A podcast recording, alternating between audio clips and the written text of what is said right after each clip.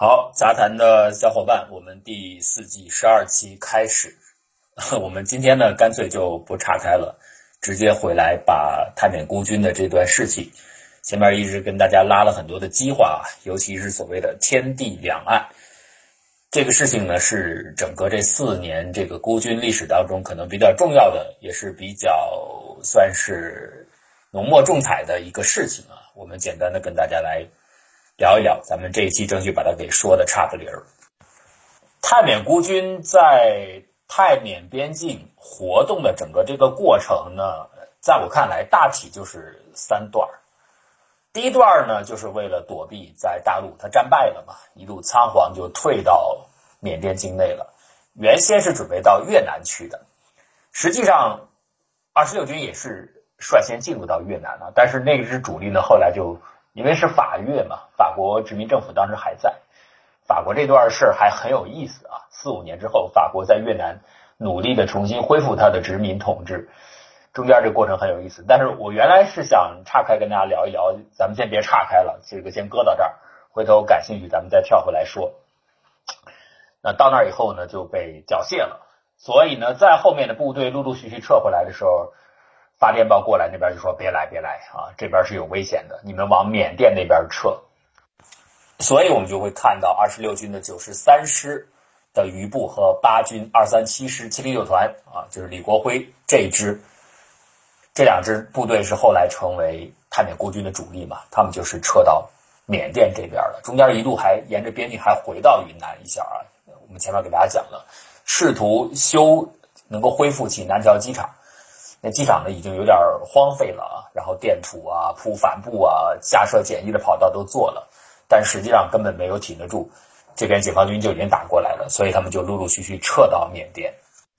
前面我们跟大家讲过嘛，在南桥机场的时候，正好是五零年那一年的农历新年嘛，准备过新年除夕那前后那几天，大年底，呃，赶出去了，所以他实际上是到进入缅境呢，是在二月底三月初的时候就到达。泰缅边境就往南走了一段了啊，要到大其地附近了。这个时候，这两个团，二七八团和七零九团，总兵力能有多少呢？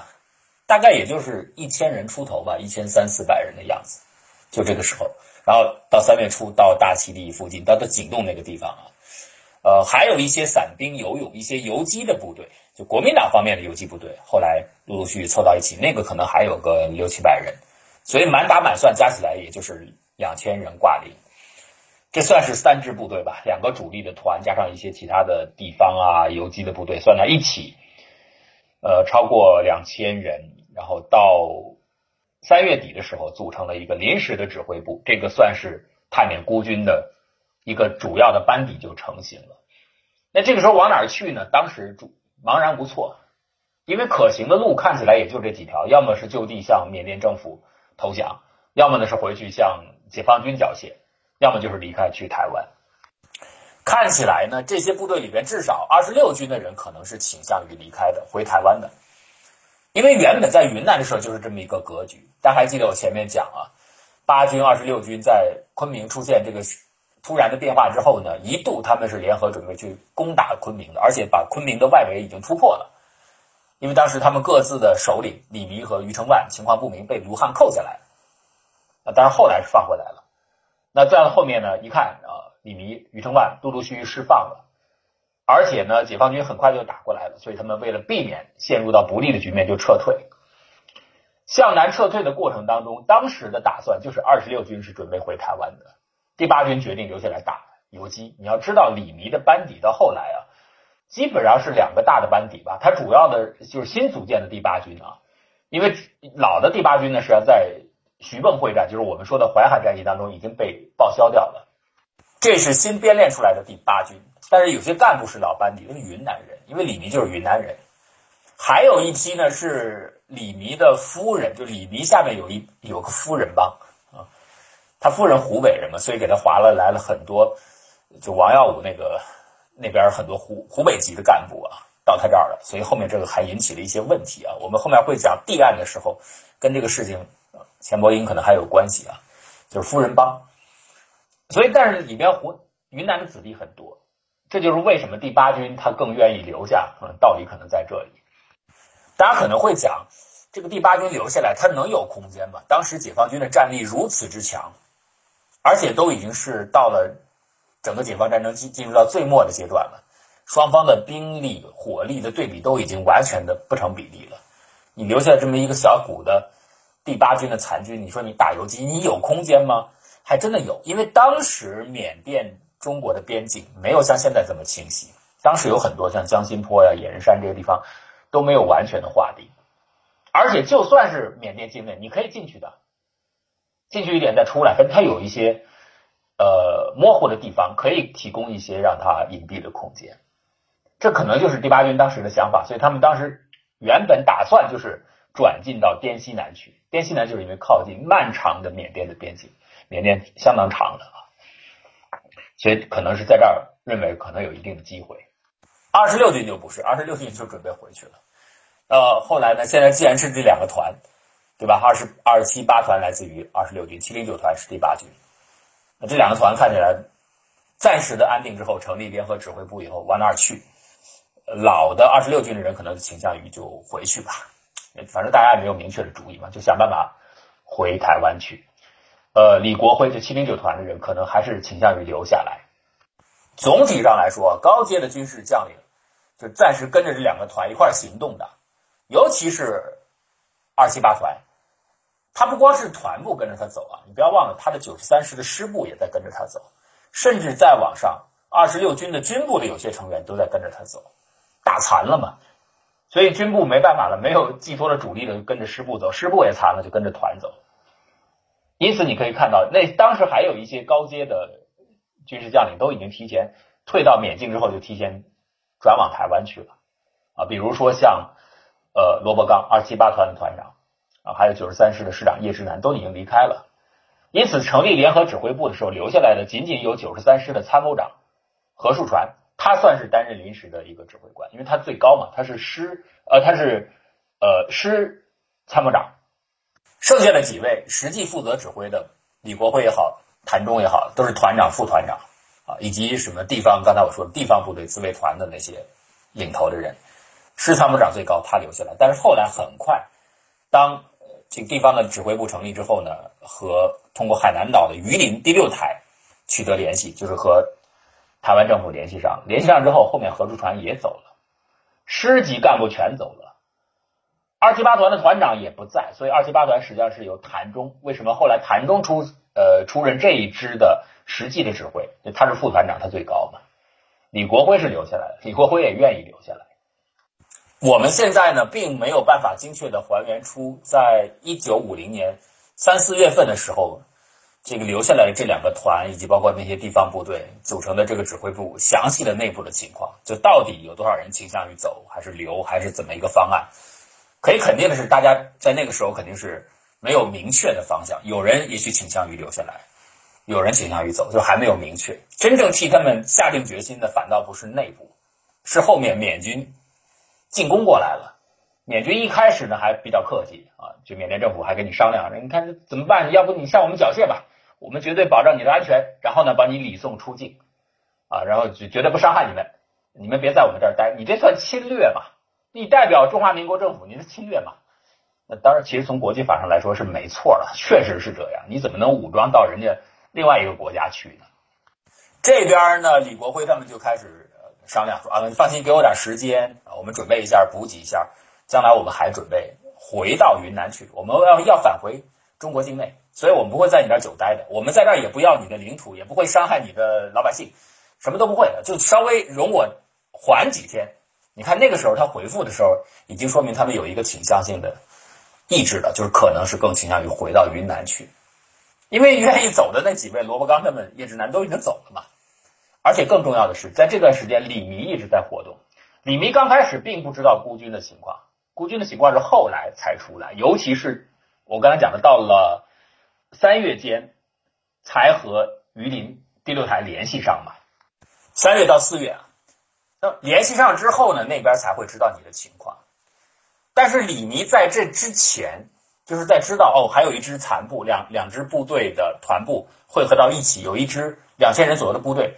到了泰缅边境，在他知道这个情况之前，李弥就已经在活动了。他要活动干嘛呢？他希望重新返回到云南边区去，因为当时刚刚战事打完嘛，在边境的地方一定有很多很多的散兵游勇是可以收拢的，一些心怀不满的，或者是还希望呃继续来打一打仗、较量较量的人，人数应该有一些。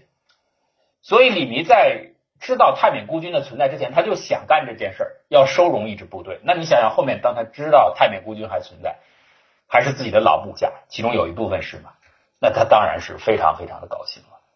但是他想干这个事儿是在早于他知道孤军存在之前。我自己看太缅孤军的资料，给我的感觉是，李弥跟这支部队的结合并没有那么的紧密。当然，李弥对于第八军来说，这是他的嫡系部队。可是他真正的由战场上摸爬滚打形成的那种有紧密连接的八军，在许多战场上已经打垮了。新的这个第八军呢，当然他也是老长老长官了，也算是他一手打造出来的部队。但是这个连接就不会有那么紧密的，尤其是他和团一级，这还不是直接能够自己说得上话的，比如说军级干部。那可能你们有很深切的关系，李国辉跟他之间实际上是有，我不能说有矛盾或者什么，但是他有距离，这是肯定的。首先，军阶上就拉了好大的距离。美国人甚至后来想动脑筋，就是离间李国辉和李弥的。他倒不是说故意要挑这两个人的事儿，他是希望能够给李国辉的这支部队找一个名分。你要跟李弥联系的这么紧，哦，他说什么你就听什么。这你们就之间有证据了嘛？证明你确实是受李弥指挥。那李弥又后面站的是台湾的政府，中华民国政府。那你怎么后面怎么去跟缅甸交代呢？因为缅甸一直说你们中华民国的部队在我这儿嘛，侵略我，他要到联合国告嘛。他后来也真的告了，这个事儿你不占理儿嘛？那美国说我怎么想办法能找一个名分安排你的？他曾经动过这个脑筋啊，先是让李弥和中华民国政府看能不能切断，后来还动过脑筋让。李国辉跟李弥切断，所以我觉得他是有一定的距离的。当然，李国辉拒绝了。李国辉还是说我要听李弥的，因为李弥对他来说最重大的一个贡献是能够给他提供源源不断的国际支持，就是能够提供金钱和武器，这点是对于孤军的生存很重要。总体给我的感觉是，李弥后来的确也亲自去了孤军所在的基地，就是稳扎稳打之后最稳固的那段时间，地盘也最大的那段时间就在蒙萨。他的确也去蒙萨了送军援，而且后来呢，到所谓的高峰期，呃，五一年的时候，他也反攻大陆的那段时间啊，大概就两个多月嘛，他也的的确确是跟着李国辉的部队行动的，主力部队行动的，但是他是遥远的，他只是负责一个大的目标为定，真正对这支部队有控制力的是李国辉，而李国辉啊，能够在孤军当中最后。成为实际的掌权者，一个是他的军阶在留下来的干部当中最高，但这个还不是最重要的。最重要的，这部队他肯定是看山头嘛，那都打散了几个不同来源的部队拼在一起，最后你要说的算，那是要动用一些强硬的手段的。所以总体给我感觉，李国辉是一个很信奉丛林法则的人，他该杀人就杀人，该下手就下手，是一个狠角色。这就是为什么等到后来他回到台湾之后啊。按理来说，站在中华民国的角度去看，李国辉算是一个有功之臣。毕竟他在缅甸、泰国这个前线算是打转了好几年作战嘛。回去以后怎么也没有功劳也有苦劳了，而且多少人家还打到云南去了。结果他回去马上就被告了，而且真的差点出危险啊，差点被被处决。后来是经过李明他们这些人的运作，转成十二年。为什么是这样的？那就是因为他太狠了，他得罪了太多人。他回去被告，其实虽然名义上不是用杀于维权的这个事件，但真实的就是于维权这个事儿。于维权就是当时实际上对李国辉拿到军权有挑战的人，他手下有一票人嘛，李国辉就直接把他弄掉了。因此，你不要看形式上，当李密不在，这支孤军的头是老军长吕国权。其实吕国权是一个真的是一个傀儡，他对于连。我们说了嘛，到那个蒙萨基地的时候，这儿看起来有一军部，底下有两个师部，其实是师长说了算，师是后来提上来的啊，实际上是两个师长说了算，真正说了算的是李国辉，那他是拿到实际的指挥权的，当然，李国辉跟李弥的结合就是这一这样一种比较远的关系，远，但是并不是有什么矛盾，因为他要依赖于李弥。李弥是很能折腾的，可以这样来说，如果真的没有李弥的话，太缅孤军可能折腾不起来。他不仅仅是和他实际上有一点独立性了，在这个事情上，他不仅是能够在这个事儿能够和老蒋、小蒋去单独的沟通，绕过很多国府的自己的官事的程序，他能跟上峰直接沟通，因为抓住了老蒋的心理嘛。蒋介石是一直觉得应该有一个基地去反攻大陆。前面我给大家讲过，有这样一种观点：蒋介石心目当中，他的最后的基地堡垒，并一开始并不是台湾，或者至少不完全放在台湾上。他是寄希望于西南方向，所以这个事情是能够说服老蒋的，能够打动他。再有一个跟美国方面，李弥也在单独的联系，他也有单独的管道，所以这个事儿是蛮复杂的。如果李弥不坚持的话，恐怕那大家早就放了，就你这支孤军你自己处理吧，你要么回来，要么向缅甸缴械，你要么想办法回去打游击，那随你便了，可能就自生自灭了，很有可能是这样。但是因为李弥的存在，确实把这个事儿给做大了。但是不过李弥并不是实际去指挥这支武装啊，他只虽然有跟的这个经历，但是他不是实际指挥，实际指挥者是李国辉，大概是这么一个关系。李弥是非常上心。我前面讲了，五零年过来之后，他经历了什么事儿呢？哎，咱们再说说李弥吧，就是卢汉那个事儿之后，他他跑哪儿去了？蒋介石父子离开成都之后，当时还有一个指望就是西昌，希望在西昌能够重新建立一个基地。当时主要的部队就是胡宗南嘛，所以呢，李弥在一九五零年的元月十五号，当时是陪着顾祝同亲自到西昌去会晤胡宗南。那个时候，他本来这两支部队，二十六军和第八军已经撤往蒙自了嘛，到黄河方向去了。那这边呢，他陪着顾祝同先去见胡宗南，回来以后十六号应该回到蒙自嘛？我们说过，到蒙自就是准备第八军先暂时接替二十六军的防务，帮他守蒙自机场，让二十六军能够空运空运撤回到台湾去，先到海南岛，后面是不是看去到台湾？结果呢，还没来得及，这边解放军的部队已经到了，所以那就没办法就被打散了。打散之后，这个时候呢是正好十六号嘛，李弥要回蒙自。可是这样一看呢，蒙自机场已经被攻陷了，那还回什么劲儿呢？所以就跟着顾祝同到了海南岛，后来又转飞到台湾去。那我为什么说李弥在这件事情上，到云南边境上做一些事情，进行一些军事动作，是他非常热衷的一件事情？就是这个时候他肯定还不知道太缅孤军嘛，而且也没有孤军嘛，孤军是后面才离开国境的。但是他到台湾他就开始活动了。大概在一月底的时候，他见了一个很重要的人。这个人很多人在写太缅孤军的史历史的时候会提到，就李福一。李福一是什么呢？是非常熟悉云南，尤其是滇南、滇西南一带文化的，包括傣族。傣族其实是泰族了，泰族又和所谓的善族是一样。我前面老是说掸邦掸邦啊，就我念一直是这样念，其实正字是念善，善邦善族。这个字的发音我念错很久了，老是一想念错。因为我过去听金三角的故事的时候，当时给我印象太深了，里边讲的时候老是讲胆邦胆邦，所以就一直念的。到后来才知道那个其实念善，但是知道以后后面还经常念错，念胆，印象非常深。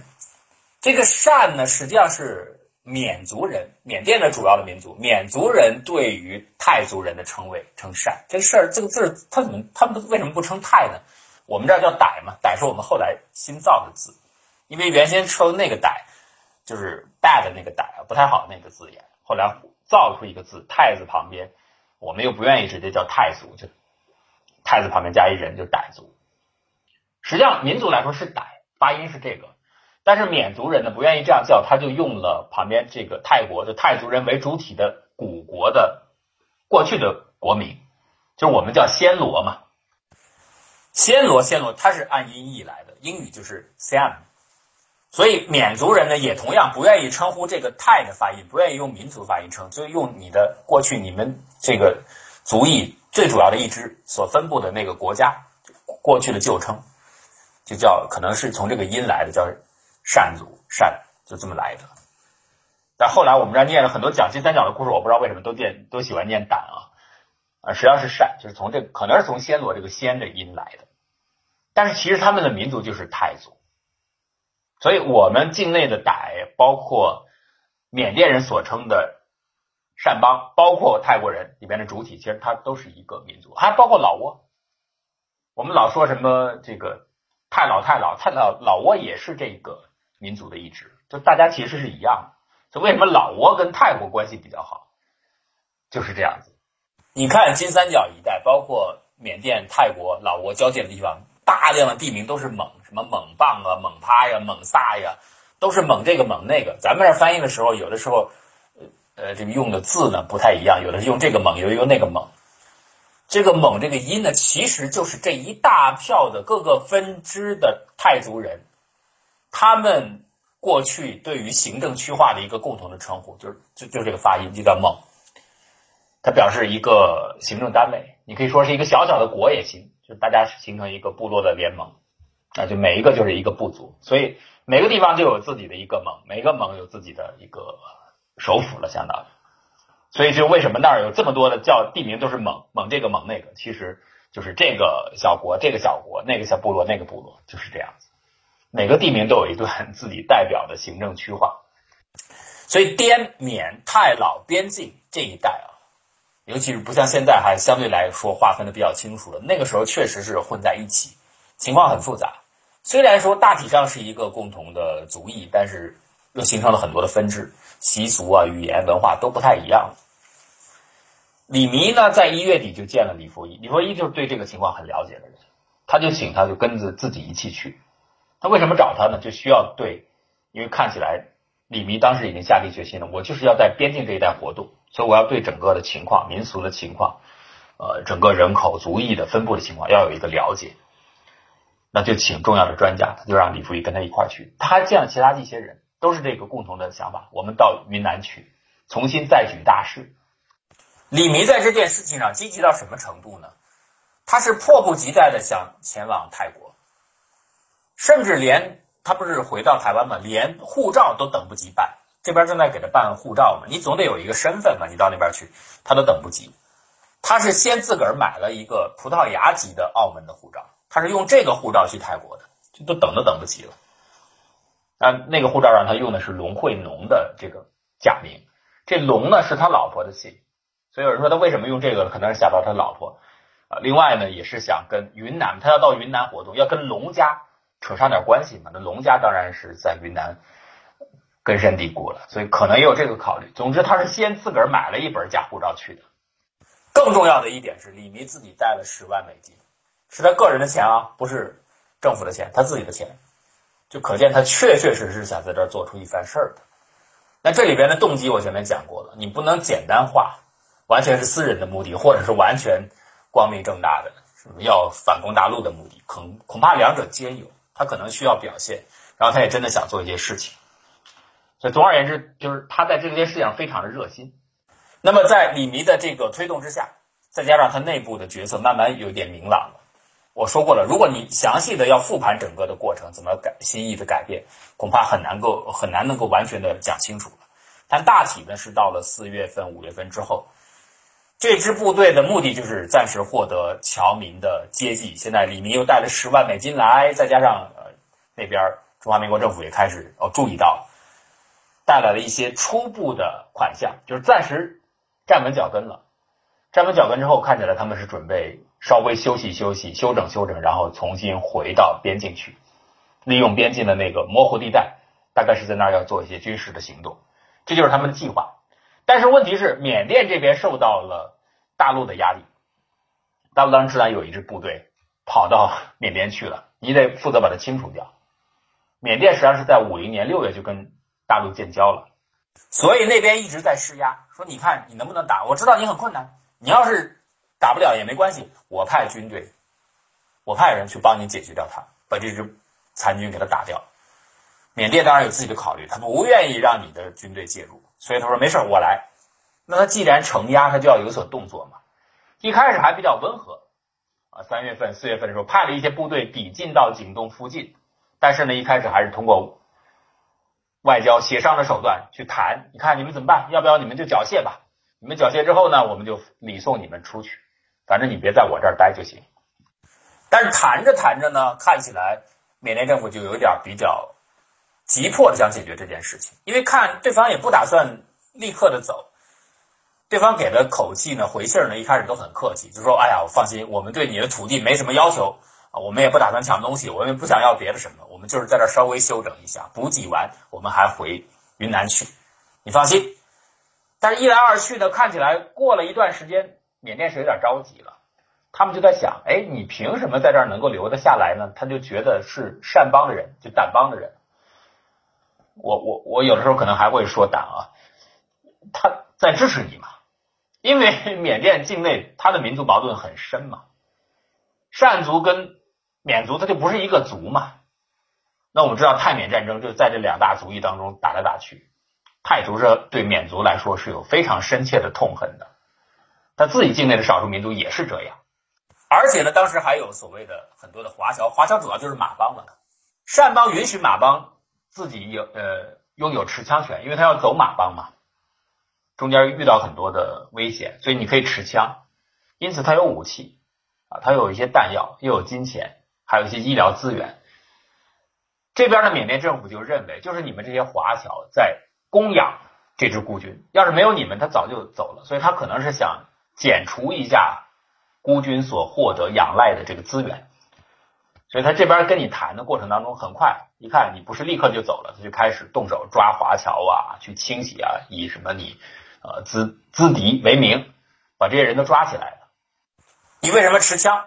啊，你持枪就是图谋不轨，他们早就持枪了嘛，又不是现在，时间很久了，其实这是个由头。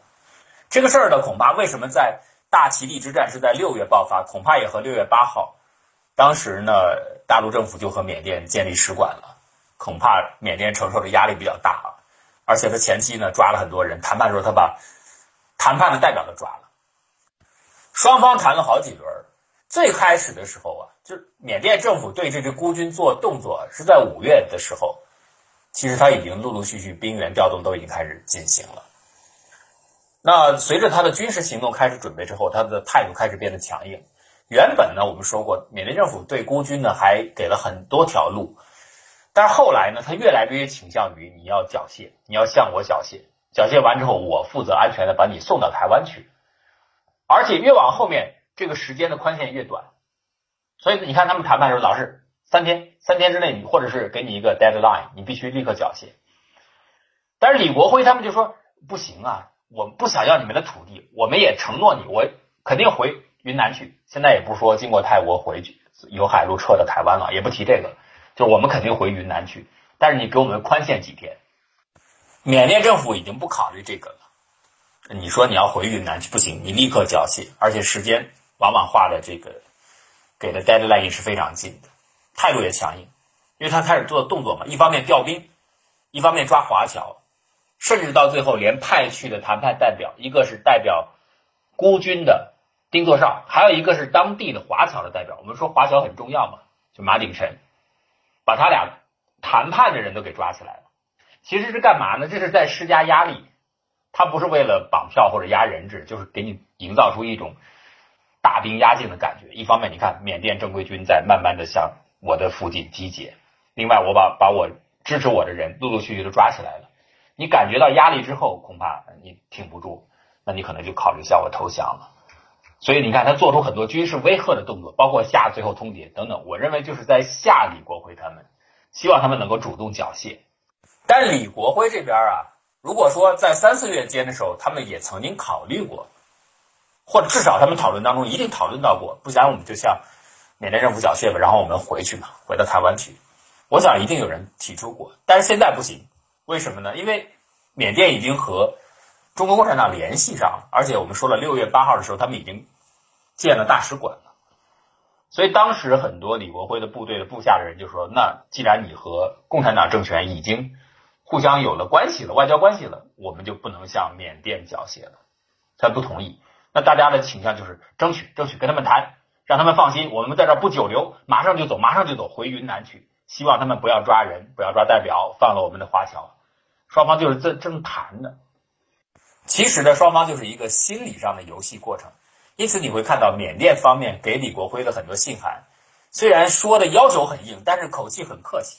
比如他通过景东王给李国辉带了信儿，到最后一次沟通的时候啊，这时候代表已经扣下来了。李国辉就说：“你们给我们让个路就行，让我们走。”这边呢就说：“啊，说话还很客气，说你看我非常同情你们现在的处境啊，我们也非常同情你们的反共立场，但是我们是军方，我们是奉命行事。”我们可以把你们的要求告诉仰光，但是呢，那不好意思，如果仰光方面决定了让我们进攻，那我们就只好呃不好意思，就可能要采取行动了。而且我们我们会事先告知你们。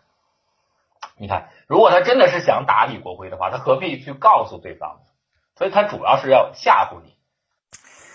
那这个时候双方还在沟通，可是呢，看起来彼此的立场差距很大，很难达成一致。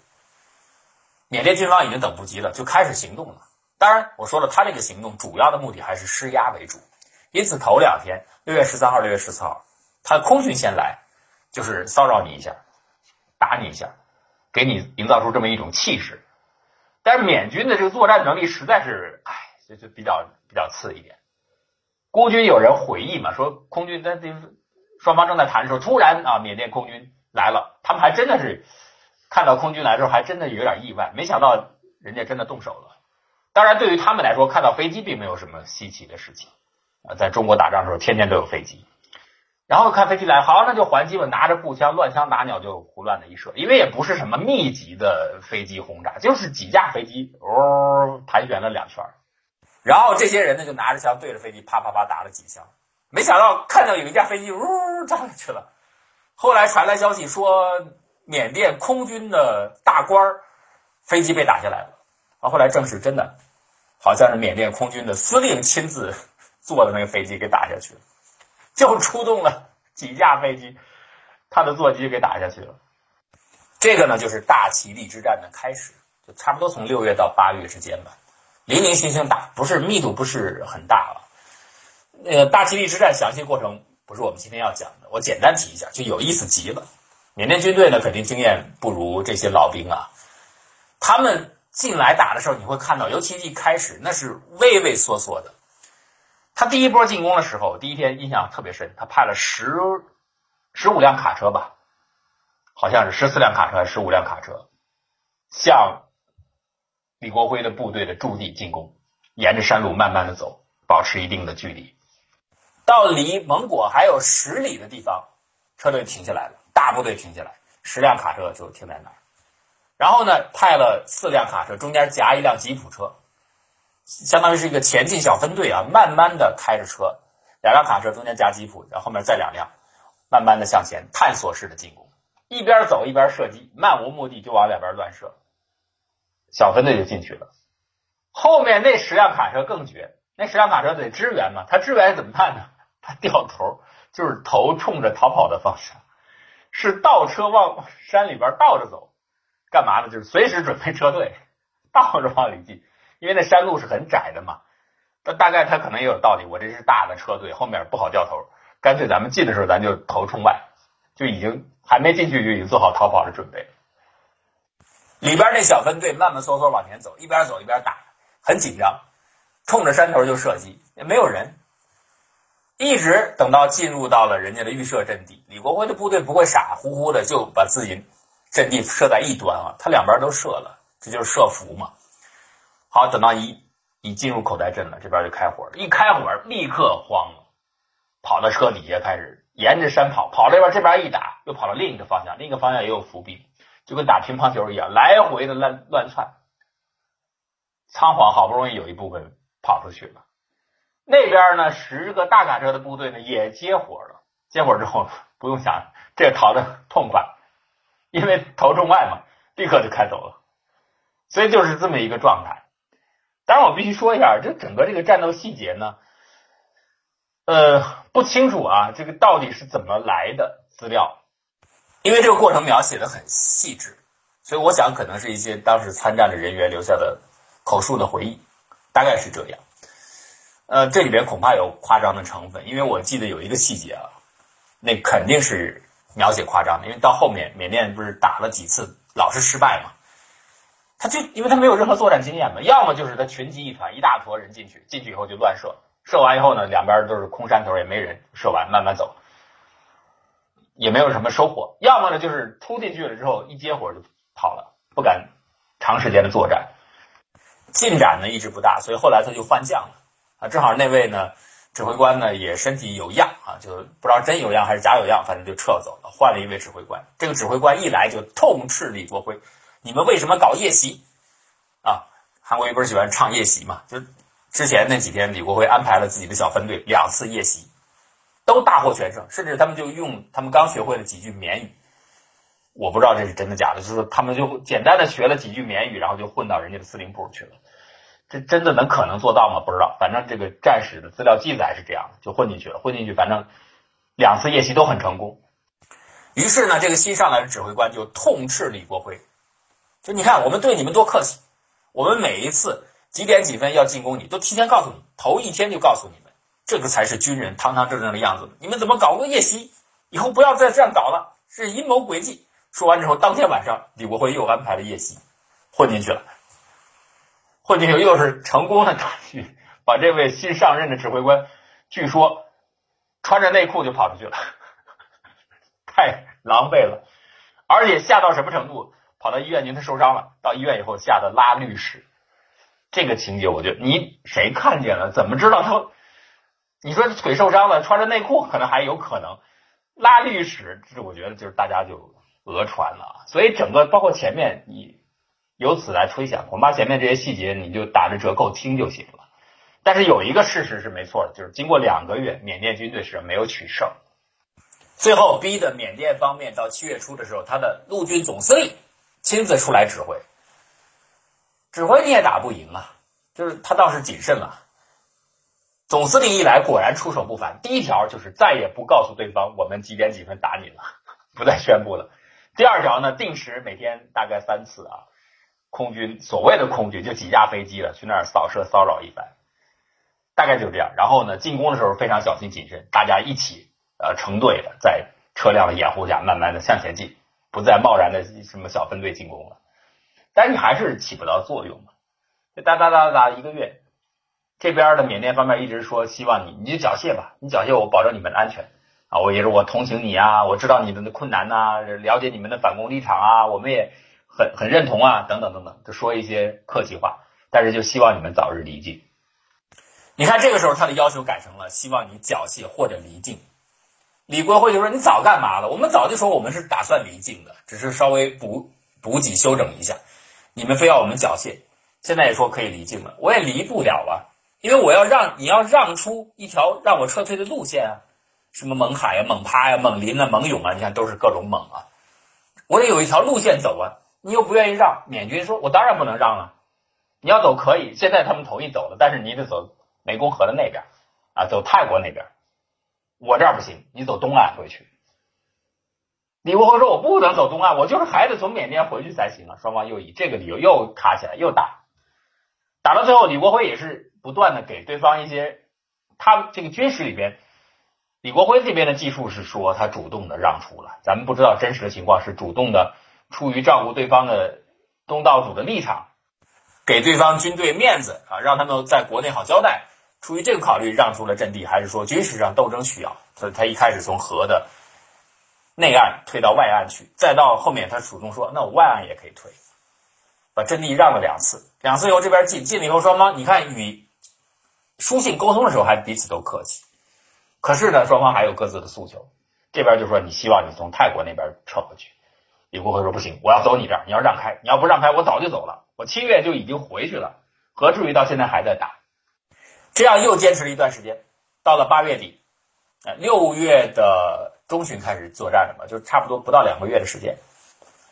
八月二十一号，缅军呢总指挥官尼文写了一封信，前面还是一些老调常谈啊，同情你们的立场，知道你们的处境等等，后面呢提出了要求了，其实呢就是别打了，要求什么呢？”请求你们停火，然后撤离大吉利，进入到山区。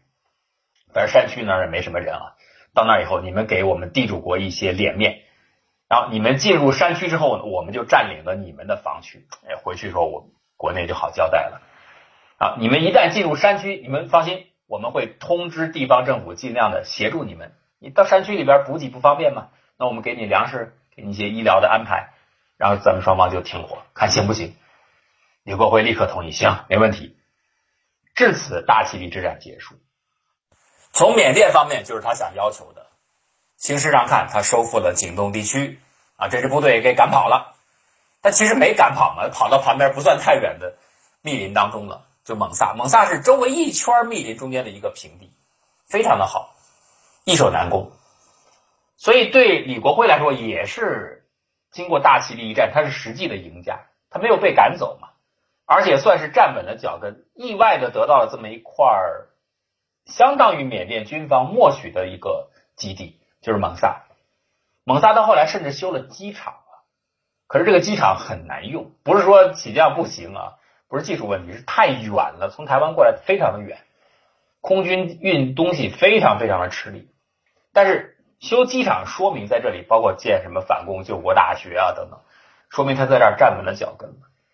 这大其力之战当然是孤军算是取得了胜利，那缅缅军呢讨了一个面面子上的获胜，为什么呢？有一个条件就是他在当地啊，那个时候缅军是非常不讨好的，缅军的军纪很差。你想想他前面他抓华侨随便的抓人那个行为，那不是一个简单的事，会给当地老百姓带来很恶劣的影响。那军纪差呢，一定不受欢迎，更何况他本来这个氛围，你想想那是善邦嘛。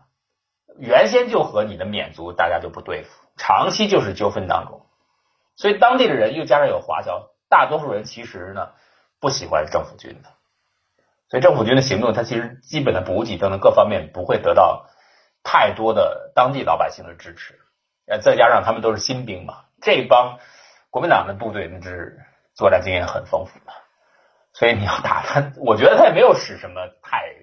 高深的战术，就是一些小的、一些常见的军事的作战的技术。但是呢，他花样特别多，因为他们在战场上积累了很多，这儿用一下，那儿用一下，缅军完全适应不过来。好不容易吃了个亏，有了点经验了，下一次打仗的时候又出了一个新花活，又不适应，又吃一亏。所以打来打去，勉勉强强算两个月的时间，就始终没法有进展。你要不吃亏的话，那你就很难有进展，你就缩在一起。所以他每一次进步都是李国辉主动让出去的，过河也好，占领河北岸也好，都是这样子。包括到到最后，人家撤到蒙萨也是你要求的，然后人家说好，那你就你进来，正好我去那边，大概是这样。那大其力之战的详细过程我们就不去讲了，我们主要讲天地两岸，就是到了第二阶段和第三阶段。第一阶段就是撤退到缅甸之后呢，经过大其力之战站稳了脚跟，这件事儿呢。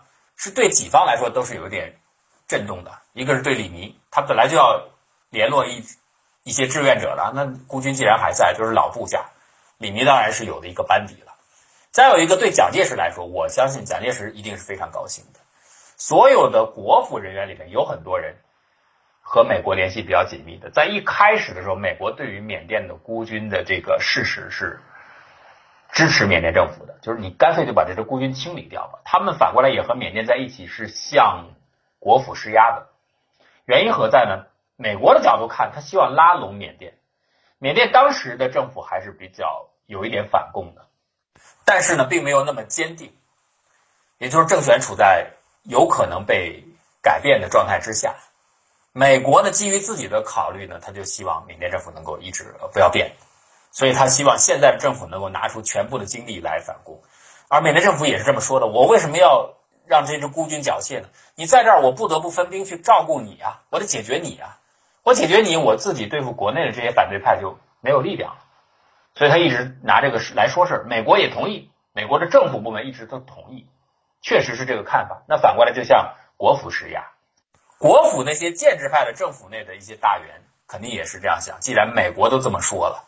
而且这小小不然的一支部队，他能干什么事儿？撤就撤吧，那没必要得罪美国呀。而且缅甸他要在联合国告一状，我们也是吃亏的。你固然可以说那支部队跟我没关系，你说是这样说，但其实后面是有关系的嘛。但是蒋介石心里肯定不是这样想的，就你要分析蒋介石自己的心态嘛，他一直希望在西南有一个基地。所以为什么后来李弥面对整个政府里边上层很大的压力，要求他撤出？要求他不要做事情，李弥单独的向老蒋上书陈情，这是后来就撤出之前的行动。老蒋会批复他，秘密的批复他，通过蒋介石，呃，通过蒋经国。原因就在这里，就蒋介石内心是希望孤军的存在的。既然如此，在最开始的时候，大齐力之战，这支部队突然就冒出来了，那对于蒋介石的心理来说，肯定是很受用的，所以他也是被，相当于是被震惊到了。美国呢，一开始的态度是无所谓的，但是到了后来五一年，他态度转变，就整个美国对于孤军。就有短短一年多一点的支持的时间，而且还不是美国政府，不是他的外交部门，是他的情报部门。一会儿我们会说到，就只有大概一年多的时间是支持的，两头就都是反对的，都是站在缅缅甸的立场上去。同时，更重要的是站在自己的利益上去说事儿的。只有一年，一九五一年这一段时间，美国认为如果支持孤军对自己有利，那为什么呢？你就要跟朝鲜战争连在一起，因为整件事就是跟朝鲜联联动的。一九五零年的年底，志愿军出兵朝鲜嘛，这件事呢，对于朝鲜战争当然它的走向有着关键性的影响。但是爆发呢是在更早之前，在六月份。爆发之后，你看美国的介入呢，它非常的谨慎，它最怕的一个后果是激起苏联的连锁反应。但事后呢，我们从解密的档案来看，苏联呢在整个冷战期间对于美国的忌惮和谨慎程度。应该说比美国反向的一些考虑还要多很多，因为我同意一个结论，就苏联的所谓的和美国的两强争霸的时代，美国是全球性霸权，苏联也就是一个地区性的霸权。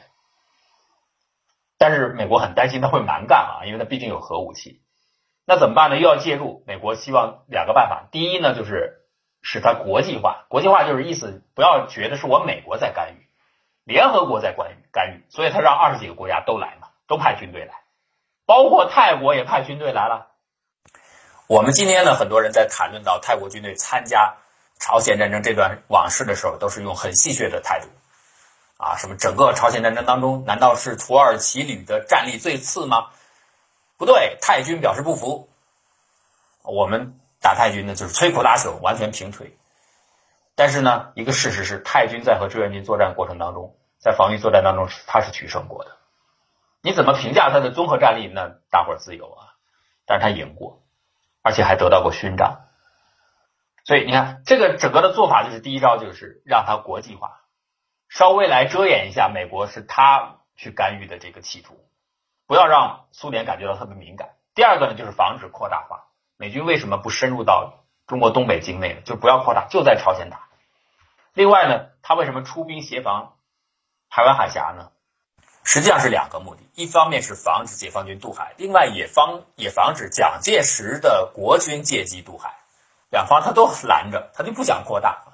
这是在刚刚爆发的时候，但是到五零年底，志愿军介入了，这当然是一个巨大的转折。那么这个事情的改变呢，也让杜鲁门不愿意扩大事态的这个策略发生了调整。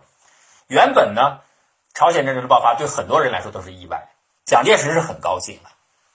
美方采用的就是国际化的这个策略，到处拉拢一些人，你们能不能出兵？他也找到泰国了。泰国呢有点心虚，我前面已经讲了，丘吉尔打小算盘，想肢解泰国那个事儿，泰国就心里边直打嘀咕。毕竟二战的时候他跟日本是合作的，所以现在呢老大是美国，那赶紧，美国既然要求我们出兵，我们得好好表现，我们得想办法出兵。而且泰国呢。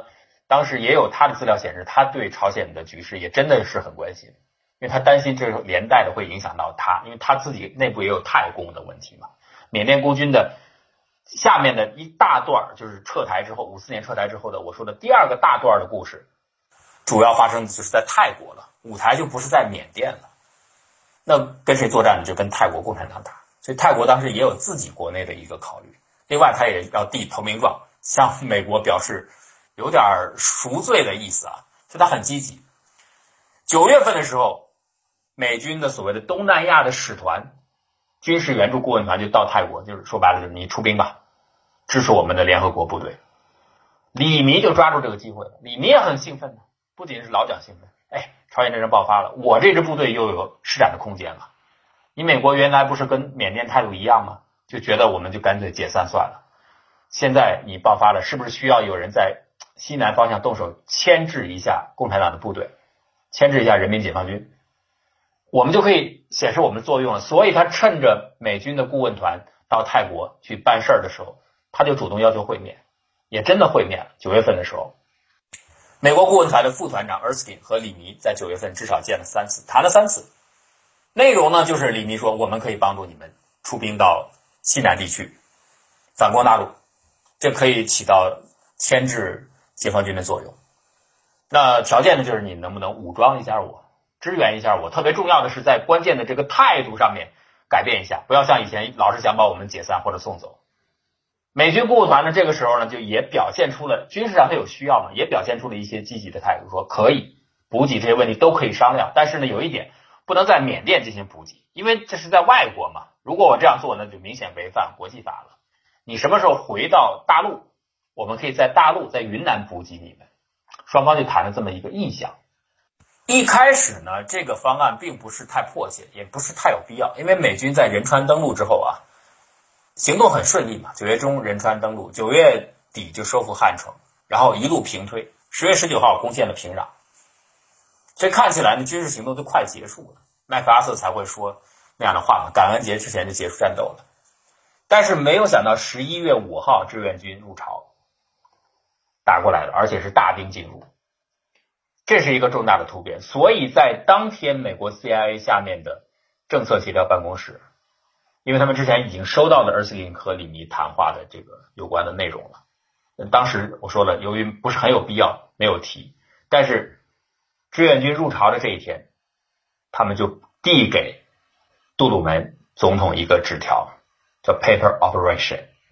现在呢，翻译成叫白纸方案，或者叫白纸行动。当然，它不是个纸条了，就是一个方案给他的，其实就是李弥提的那个建议。现在呢，政策协调办公室认为可以考虑支援李弥进攻云南，牵制解放军，那继而呢就化解。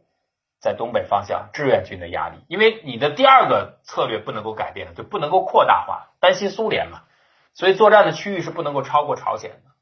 你不超过朝鲜，你你不进入到中国东北境内，你就没办法阻挡援军呐以及物资的进入。所以这个战争你没有办法有更好的手段，那怎么办呢？我们干脆我们就同意李弥的建议，在西南搞一下，看是不是有效果。这个方案呢，实际上当时美国中情局的局长。Smith 是反对的，他反对的理由特别简单：中国太大了，兵源非常之多，在东北志愿军的动用根本就没有用到他全部的力量，他在西南还有足够的军队。你这个所谓的孤军，你有多少人？老班底两千来人，就算你扩军好了，你扩军到一万人，先不说训练装备各方面，其实情况都不怎么理想。就算一万人好了，你打过去又能怎样呢？你大规模的部队都被人赶出来了，所以这个起不到你的作用，而且还。平白无故的让我们要做很多的事情，没有必要。他反对，但是杜鲁门同意。杜鲁门觉得，哎，这下也许可以啊，也许可以起到牵制的作用。但是杜鲁门也不希望这个事情扩大，所以他是让情报部门私下的偷偷的去做这件事。杜鲁门根本就没有知会美国政府外交部，没有知会美国国务院，所以美国政府的主要机构对此是毫不知情的，完全是私下进行的。情报部门去做，当然美国总统是知道的，他也同意，就尽量的保密。国务院到什么时候才知道？说美国政府私下的通过情报部门在暗中支持李明，是到差不多一年之后他才发觉，也不是他自己发觉的。当时美国国务院就觉得很奇怪，这泰国怎么回事？我这儿一直在施压，让缅甸、让泰国赶紧解决孤军的问题，也让台湾赶紧解决这个问题，撤走。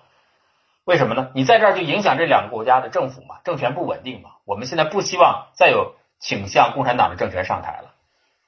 可是这个泰国啊，这么小一个国家，居然捣乱，他居然不断的拿军援，不断的拿武器支援给李弥，这怎么回事？老捣乱。所以呢，美国国务院就经商英国的外交部，英国在泰国有很强的影响力嘛，说咱们一起向泰国政府。运作一下，不要让他老是搞这些事情。你支援李尼干什么？他们当时还以为泰国政府因为跟缅甸有仇，所以暗中支持李尼部队。后来也证明，还真的泰国不完全是为了迎合美国。就美国后来我说了，他对李弥的支持大概就一年多一点时间。后来情报部门撤了支持之后，泰国其实还支持，暗中支持李密。所以其实美国外交部、美国国务院判断泰国有私心也是对的，也没错啊。但是当时那段时间实际上是美国暗中通过情报部门要求泰国这样做的，加上泰国本身也愿意这样做。因此呢，他就说：“哎，英国，咱们两个一块儿告诉泰国不要这样做了，阻止他，劝说他。”等到呢，英国大使找到泰国总理去聊这个事儿的时候，泰国总理无意当中说漏嘴了，说：“不是我们要这样做的，是美国的情报部门要求我们这样做的，暗中做的。”他把这事儿给捅出去了，捅出去以后，英国大使才知道，然后赶紧告诉美国大使，美国大使国务院才知道，哦，原来我们总统已经同意了这样做，他们这个时候才知道。之前一直瞒着他们，所以他们只能看到好像有一家是民营背景的公司——东南亚防务公司，看着是民营背景，其实是他的实际的负责人就是美国中情局在曼谷的曼谷站站长。这些都是后来才知道的。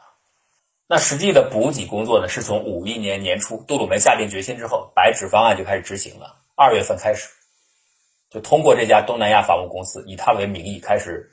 呃，由泰国境内转运一些武器啊、弹药啊、器材给李密的部队，也包括陈纳德的那个民航空运队，也运了从日本的冲绳运了一些东西过来，若干批次啊。总体来说数量并不多，但是主要是给这支孤军提供了莫大的心理上的一种慰藉和一种鼓励。你看，美国现在已经支持我了，所以这个对他们来说是很重要。那台湾方面呢？一看美国是这个态度，当然他也很乐意了。所以到五一年的三月份的时候，他也运了一批军需物资，有加一轮海运到了曼谷。就海运还是力量很强大，能运很多东西嘛，就运到曼谷去。然后曼谷李明押着这批物资，亲自到蒙萨去。这是他第一次去蒙萨，他之前让李国辉来，李国辉也不来嘛，他去了，带着物资，带着美国的通讯中尉等等，带着关两个美国的算是随军大员吧，一块去的蒙萨。把东西送去，这是李弥第一次到蒙萨去，而在那儿呢，很快就拟定了要反攻大陆的计划。你物资什么军援都到位了嘛？但是你注意啊，这批物资的总数量不太够的。孤军当时是什么状态呢？他的人是很多的，后来过万人是很轻松的，因为那有一大批的人是想打回去的，有各种各样的心理的，有的各自的小地盘啊，有的是就是真的是意识形态啊等各种原因。或者是有的是报仇，有的是为了私利，人是不愁，来源很杂，人数量很多，但是武器装备的实际上是非常非常缺乏的。即使加上这些补给，无论是美国运来的，通通过日本的冲绳呃航空队运来的，还是台湾运来的，航空的本来运力就有限嘛，台湾运的也不多，所以整个来说装备的情况是装备率是并不高。但是李弥呢，当时仍然心里充满了期望，因为现在我在缅甸境内嘛，不太方便。如果我能够杀回到大陆境内，到云南之后，美军已经承诺我了，要给我相当多数量的武器的补给和装备，所以他心里边并不担心，只要我们打回去就行。而打进境内这个应该没有什么问题，毕竟我有这么一支部队。你看，这部队后来成立，还有你看他的整个部队里还有很多所谓的大队，那个大队其实就是杂牌就我说的来源不明的各种各样的地方性的团体啊，马帮啊等等各种各样的团体凑到一起，那个反正也不能进入到正式的建制，就叫大队啊。然后他南北两路分兵，吕国权带一支走南线，所谓的佯攻，他自己带一支。李国辉跟他的意见还不一样，李国辉说不要分兵，但是李弥就觉得就是要双方两条路线进攻，得领得晃一下解放军，得有一支佯攻的力量。啊，吸引先吸引一下火力。实际上呢，后来看呢，南边的这支部队，佯攻部队没有起到什么太大作用，进去很快就出来了。真正打进去的还是李国辉的七零九团啊，确实打进去了。大概折腾了满打满算俩月，又退出来了。退出来呢，我觉得结局是一定的，肯定是这样的。那个双方的实力，我们的宝山的部队移动，肯定是打不过的。但是也有一个很重要的原因，就是美军原先承诺的让李弥放心的那个大批的补给根本就没有到位。的确补给了，号称五个批次的补给，一共就六架次的飞机，你说他能扔多少东西？一点点的东西。为什么美军没有按照原先的承诺大批量的补给呢？杜鲁门态度变化了。杜鲁门原先呢是要支援的是李弥，不是支持中华民国政府，就蒋介石政府，不是支持他们，这是有区别的。我前面已经讲了，在美国的东南亚顾问团到泰国劝说泰国出兵的档口，李弥是私人的身份去见的这些军呃副团长，去告诉他们，我这儿有一支部队可以配合你们在西南做点事情。是他自己去运作的，所以我反复讲，整个太原孤军的故事里边，李弥发挥了很大的作用，他是有相当的独立性的。正是因为这点，后来打动了中情局。而杜鲁门呢，之所以同意，他有一个小算盘。为什么？杜鲁门是不喜欢蒋介石的，原因大家都知道，因为竞选的时候他支持杜威嘛。杜鲁门是很不喜欢蒋介石的。他之所以同意援助这支太缅孤军，支持他们反攻大陆到云南境内，他支持的是李弥。他希望李弥能够在云南集结各种反攻的力量，成立一个所谓的第三势力，而不是蒋介石那方面的部队。这是他的想法。因此呢，他就在观察这支部队是不是仍然有很紧密的联系和台湾方面，是不是一直受他们的控制。他甚甚至一直在试图告诉李弥，暗示给李弥，你能不能脱离国民政府的这种指挥，你自己有一定的独立性。但是看起来李弥不行，做不到，完全是接受国民政府的控制的。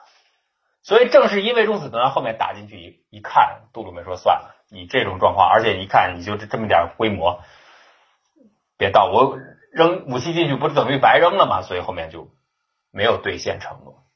李弥真的是这么忠诚于蒋介石政府吗？倒也不完全是。你想想，他最初找到。美国东南亚军事顾问团的团长去谈，是他私下进行的。我倒不是说李弥一定有二心，倒不是这个意思，就是他这个人在这件事情有很强的，就是我想干什么就干什么。后面他反反复复表现出这个特点，以至于到后面五三年要撤军的时候，整个国民政府上上下下都认为要撤，李弥就敢自己上书给蒋介石，通过蒋经国、郑介民告诉蒋介石说：“我不要撤，我还有办法。”他居然还能够争取老蒋的私下的同意，就他这么，而且他在报告老蒋之前，他已经开始行动了，就已经做了。将在外，军命有所不受，先斩后奏，他这么一个性格了，所以他就单独的找美国人去谈，美国人因此呢形成了一个政策的建议，后来交给政策协调办公室。可是问题是这件事儿，你去找美国人谈这件事，几乎在当时就被。国民政府知道了，马上就把李弥叫回去了，相当于押解回台。你怎么回事？告诉我怎么回事，警告他。所以李弥一看这不行，哈，自己私下行动是很大的危险，所以他不敢因此而去做切割，也不敢去答应杜鲁门的暗示。杜鲁门一看你不不听我的，你没有所谓的第三势力，你你就是蒋介石，那我干嘛支持蒋介石呢？所以后面他原先承诺是给一万人以上的军事装备，后面只是洒洒水。象征性的投了一点点东西，所以那个是没有用的。再加上大势来说，就算他真的投进去也没有用了，所以就退回来了，就闹腾了两个月，就撤又重新撤回到缅甸了。但是你重新回到缅甸，这个问题又来了。原先你说我打回到云南去，缅甸说好，那你回去了，这孤军这个问题就不存在了嘛？结果没想到刚刚送走你，你又回来了，这个问题又重新出现了，又得。想办法把这支孤军给送走，那这个时候美国的态度就很重要了。而你想想，杜鲁门他们连空投都不愿意兑现了，态度就开始转变了嘛。实际发现你没有起到牵制作用嘛，就整个白纸行动最大的计划的初衷已经无法兑现了，那还支持你干嘛呢？中情局还算是不错，在后面几个月还继续给，一个月给七万五美金美金啊，这个是不小的一笔钱，对这么几千人万把人的军队来说。还给了几个月，但是呢，整体上来说已经不打算再继续支持下去了。所以转过年来，到五二年年初就马上变过来了，又开始支持缅甸，希望孤军能撤走。这就是整个的这个孤军的故事里边第二阶段，就是满打满算就是五一年、五零年年底从志愿军进入朝鲜境内开始算起，给了杜鲁门一个转变的契机，然后呢就开始暗中。没有告诉国务院，私下里通过中情局支持李弥的部队，给他补给的一些武器，但是大笔的武器补给承诺是到境内再给。但是后来发现，试图让他和台湾政府保持一定的独立性，李弥呢做不到，李弥 被人家去叫弄回去了啊，几乎是绑回去了。李弥不敢，所以呢，杜鲁门就没有继续做下去。因此，到又延续了几个月，转过年来到五二年，基本上这个支持的态度就已经停止了。所以就五一年，这算是第二阶段。第二阶段结束之后，转过来到了五二年，美国政府又变回了原先的态度，又要求孤军的问题能够解决，国府能够让他撤军。这个时候我们必须要说啊，如果不是李尼这种性格，就是我什么事我就硬做了。如果不是这样，他爱折腾，他真的是想留在这儿。恐怕这个事儿就此就完了，而且很快就会结束掉，因为大家都让你撤嘛，缅甸也让你撤，美国也不同意你继续留下来，而整个国府当时上上下下由于受到美国很强大的影响力，既然美国都这样表态了，所以建制派的大部分的人都认为应该撤，就几乎是所有的人都同意撤，那你还有什么可以转圜的地方呢？但只有李弥他在积极的运作。他一方面呢是争取最关键的人物就是老蒋能够支持自己，但这个事儿不能公开进行，所以他实际上是通过郑介民把消息传上去，说再给我机会，我实际上可以生存下去。那你要生存下去，最大的一点是你要有补给的能力啊。因此，你看李弥做了什么？马上在蒙萨修机场，立刻着手进行。李弥是吸收，他是真的想扎根进去。他打进大陆的这一次，短短的一个多月、两个月就撤出来了。他认为有几个经验是需要吸取的。第一个，美方没有补给到位，这当然是一个外界的限制条件了。所以他的人是有，但是枪是不够的，枪支弹药都不足，这个是着手解决的。所以他要马上修机场，希望来补给。第二个，他觉得人员训练是不足的，进去以后是不抗打的，看起来声势很很好，很多人没有基本的作战的技能。所以呢，他就成立了反共什么反俄大学，就在蒙萨。这所谓的大学啊，其实就是培训这些军事干部。你练大概一般就是长的，就是三个月左右；短的就两个多月，看情况。你像后来立刻就要作战的，当时练了几周的学员都拉上去了。这个大学呢，培训的人还不少呢，大概有将近三千人。这个相对于李弥他整治这支孤军的部队最高峰的一万多人来说，这个作为基础的干部，呃，重要的骨干学员，这个数量就很大了。也正是因为有这么一批人在，你想想，这些人都是周边招募来的人，他就生活在这里，待在这里，他们当然不愿意离开这儿，跑到台湾去了，大部分不愿意离开。因此，等到后来执行所谓的天案的时候，就是到了美方缅甸一直在施压。拖了五三年到五四年，实在不行要撤的时候，这支孤军的主力的部队，原先的两个团，二十六军和八军的残部都撤走了。为什么到后面还有所谓的第二阶段的故事呢？就是因为培训的这些人，这大部分是在地的人，本地人，他们留下来。所以如果没有这个大学的培训的话，恐怕第二阶段就没什么太多的故事了。以至于再往后说到金三角，为什么有那么多？有相当军事作战技能的人能够加入到其中，也是跟这个大学有关的。这就是李弥吸取教训，他觉得他应该这样做，他就真的这么做了。再有呢，就是刚才我说的补给不足，看来靠美国人补给不行。美国人现在已经不愿意支持我们了，又跟缅甸一样了。靠谁？他觉得他能说服蒋介石，还是靠自己人补给比较可靠。所以我刚才讲到五三年底运作，他要撤走，压力非常之大，整个国府上上下下都是都说你得走，他就敢直接找到郑介民，告诉蒋介石说我不走，我有办法，只要你补给我。李弥从云南撤回来之后，回到蒙萨，第一件事就是着手修建机场，而且奔着台湾当时能够提供最远航程的飞机，比较大型的飞机能够让它起降。因为空运是最快的方式嘛，就是一定要解决补给问题。从台湾是最可靠的，空运又是最快捷的，所以先修机场。当时台湾肯定是要直接直飞到蒙萨去啊，这个直线飞行的距离大概是两千七百六十八里，而当时空军所拥有的最大的机型 B 二十四型和 C 四十六型都不行，最大航程达不到，就单程也飞不到。那怎么办呢？当时有民航公司复兴航空，它有一款 PBY 型的飞机，水陆两用型的飞机有三架，它是能够飞飞到的，就是如果满载加油的话，可以飞到。但是啊，这种运输效率是比较低的，为什么呢？距离太远了。从台南如果直飞到蒙萨的话，往返大概是二十多个小时。你必须把油箱全部装满，七吨的油全部装满。这时候飞机还有两吨的空间可以运输物资和人员。但是呢，你要知道，它要飞海南岛，你不能直飞啊。海南岛当时为了安全起见，你得绕飞海南岛，所以还得往南一大截儿。这个时候往南绕飞，再加上安全的余量，你还得多，就是飞机上还得额外的有油箱再装一些油。所以原本的两吨的净运载量还得减少，最后大概能运多少呢？一点三吨，就能运这么多东西。所以你说一点三吨补给万把人的这么一个规模的部队，这怎么能够呢？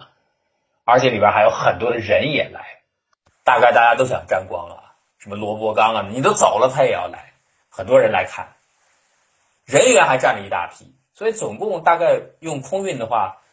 在蒙萨机场这个期间，就三十次左右，没运来多少东西，几十吨东西，这能管用吗？根根本不行，杯水车薪。所以李弥如果修了机场是修了，也确实运了，但是根本解决不了问题。那怎么办？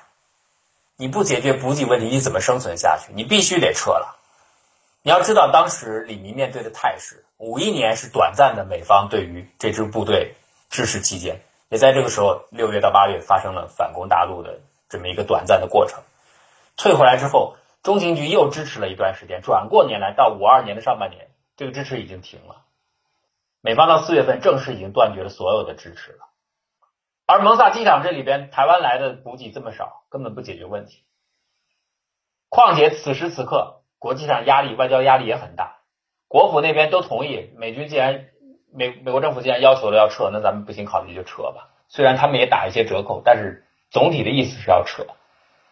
李弥呢是希望蒋介石能够支持自己，他单独单线联系。可是你要让蒋介石说服他能够让自己留下，你必须解决补给的问题。这个时候你就看出来李弥我前面所说的他那个性格了，先斩后奏，直接硬做了。你会觉得很不可思议，就是在五三年的年初的时候，他突然宣布。介入要求自己的部队介入到善邦以及南部啊缅甸各邦和缅甸政府的冲突当中，支持自己的克蒙两族，支持他们和政府作战，因为政府当时正在清剿他们，他让孤军帮助他们作战。李明傻了，你现在面临这么大的压力，你为什么还要这样做？你这不是更加的让缅甸政府有借口了吗？要驱逐你吗？他不是傻啊，很多人说他傻了，其实不是傻。李明有自己的想法，他就是要解决那个补给的问题。空运是不行的，美方又没有补给了，只能靠疏通蒋介石之后，说服他从台湾运补给来。最大容量的方式就是海运。他之所以要这么大胆，而且不经商量就直接让自己的部队介入到南方的作战，和克蒙两族少数族裔去合作，对抗缅甸政府。缅甸政府也因此非常恼啊。他之所以要这样做，是在他的角度看来，他那个方案已经逼着他不得不这样做了，因为他的方案就是从南方海运，从缅甸的南方偷偷的运一船的货物，那一来就是数百吨，这个就一下解决问题了。说起来，这个方案并不复杂，就是运一船人员，几百个人员，几百吨货物。但是问题是，李弥的基地，孤军的基地是在北部。你要跑到缅甸的最南方海港，你不可能从泰国过来啊，那大摇大摆怎么过呢？只能从缅甸走。你要到缅甸南方去，李弥唯一的依靠就是他在南方有盟友克蒙两族，所以在他们辖区内也许能够找到一个海滩，让这艘船到来，然后把物资运上来。李弥也提前做了准备，他很早在五二年的中建的时候，五月份的时候，六月份的时候就已经派部队南下去接应了。潜伏到了将来可能登陆的那个地点，很早就预做了准备了。而蒋介石呢，经过郑介民传来的消息之后，最后也终于被李弥说服。其实他自己，我们说了，老蒋他心里有这个梦嘛，大家都想让撤，老蒋肯定是希望不要撤的。所以最后他也同意了，他也被李弥说服了。但是就像美国，他做支持五一年支持李弥是情报部门单线去做，没有告诉国务院一样。老蒋做这件事也是只只有国防部知道，其他的外交部一概不知。你像叶公超他们不断的受到美国的压力，前面是顾维钧受到压力，都不为所动，就是让国防部让周志柔自己去做。国防部真的派出船来了，但是非常诡异的事情发生了，李弥这么精心安排的计划，最后居然这艘船也到达了缅甸外面的海域了，居然没有接上，又原船返航。这个事情到现在也没有一个完美的解释，这就成了李弥所制定的这个地岸计划，就整个缅甸共军撤军啊，在五三五四年之间要撤军，所谓的天岸地岸，地岸就是从海上，李弥不想撤，从海上接一艘船过来补给自己，然后自己想办法继续把自己的部队化整为零也好，或者怎么样潜伏下来，能够留得下来，只要物资能够运到，他就有办法留下来。那么怎么接物资呢？就是到南方去接，通过海运的方式，这就是李弥的地案。天岸呢，就是大家就撤撤，但是我只撤两千人。为什么撤两千人呢？因为我孤军原先形成的这两支团残团就是两千人嘛，所以我就相当于应付一下你这两千人，我也去找一些老弱病残顶替一下，顶这个名额，我把主力能够留下来。这是国民政府的制定的所谓的天岸，李弥是到南边去接。这是地岸，地岸在先。按理说，地岸也不复杂，就是一艘船来嘛，然后找一个地方把物资卸下来就行了。可是就是没有接上这个船呢，待了差不多一天又回去了。到现在到底发生了什么不清楚。那究竟这整个过程当中是在什么地方可能出现了差错？它是怎么进行的？以及现代人是怎么去对这个原因进行揣测和分析的？我们这一期恐怕是讲不完了。原本是直接准备聊完的，但是一看这一讲内容又膨胀了不少。呃，那这样我们也不拖到下一周去，本周呢我们增加一次番外讲解。呃，在那个里边呢，跟大家把李弥的地暗之谜到底怎么回事做一个介绍。那今天就先到这里，感谢大家的收听。